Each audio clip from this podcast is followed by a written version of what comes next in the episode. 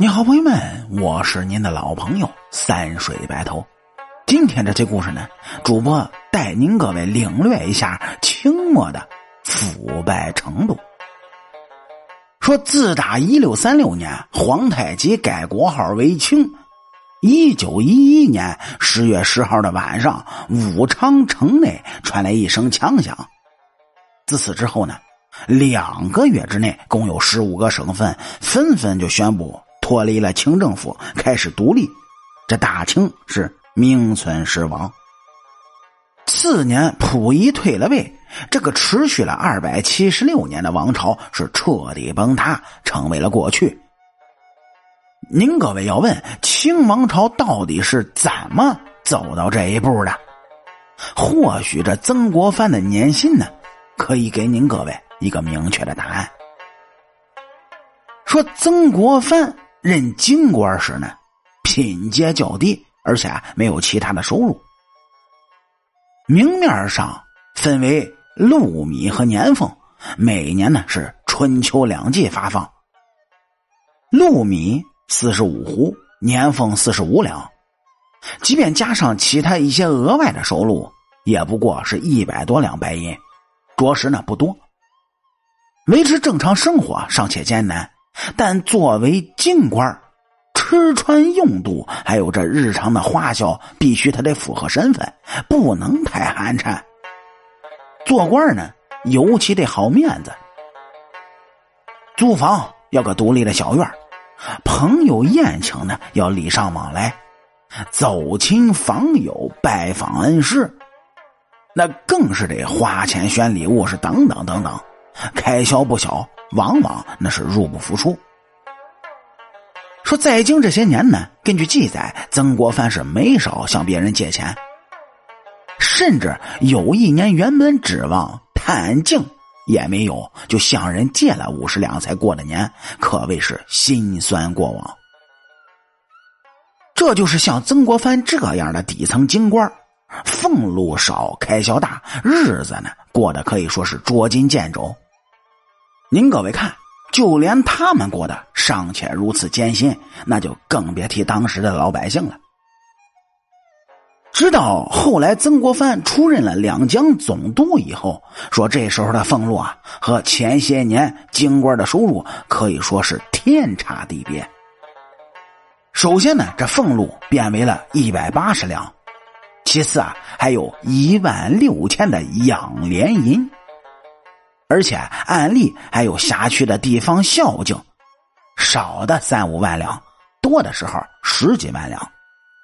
这些呢都是惯例，按照以往的官场来人啊，就应该是不闻不问，收下即可。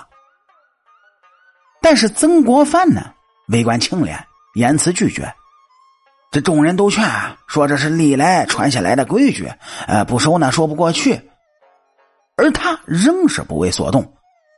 后来啊，这众人改为了送日用品，曾国藩呢也只是从中选择了最不值钱的草席，这其他的也都给退了回去。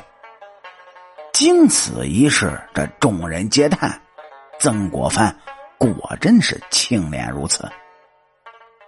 然而，您各位想啊，大清王朝像曾国藩这样的清廉官员，简直是太少太少了。而恰恰相反的，就是晚清的时候，却有着太多的贪官污吏。您就比如这各种名目的贿赂，美其名曰是孝敬、兵敬和探敬，分别就是夏季、冬季的贿赂；还有就是给上司、父母、妻妾乃至儿女，甚至门房的孝敬。捐官、卖官、买官，各个环节啊需要打点。朝廷科举要给考官送礼，官员任期选拔、绩效考核呢，还要给钱，不给钱任期内就不合格。地方修建工程贪污工程款，军中贪污军饷，权贵犯罪给钱释放，再找一个无辜的替罪羊。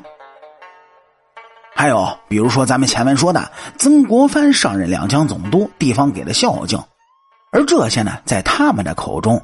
竟然就成了惯例，曾国藩多次拒绝，竟然还不行，再次送日用品来腐化，贪污之极可以说是病入膏肓，无药可治。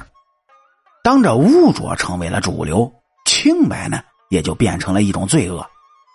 这不是所有人都像曾国藩一样做京官时啊，宁可借钱也不去收受贿赂；做两江总督的时候，能毫不犹豫的推掉上万两的白银。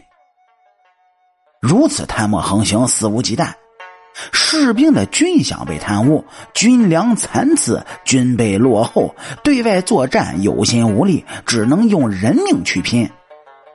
工程款被贪没，民用建筑粗制滥造，水闸大坝不断的修建，但是仍有暴雨洪水就会决堤，最后死伤的他全是老百姓。那么您各位以为这些都是极限了吗？嘿嘿，只能说您各位太傻太天真，这只不过是清朝贪污的冰山一角。这更大的蛀虫呢？点击咱们右上角订阅的小按钮，来下一集听听让您瞠目结舌的大清蛀虫们。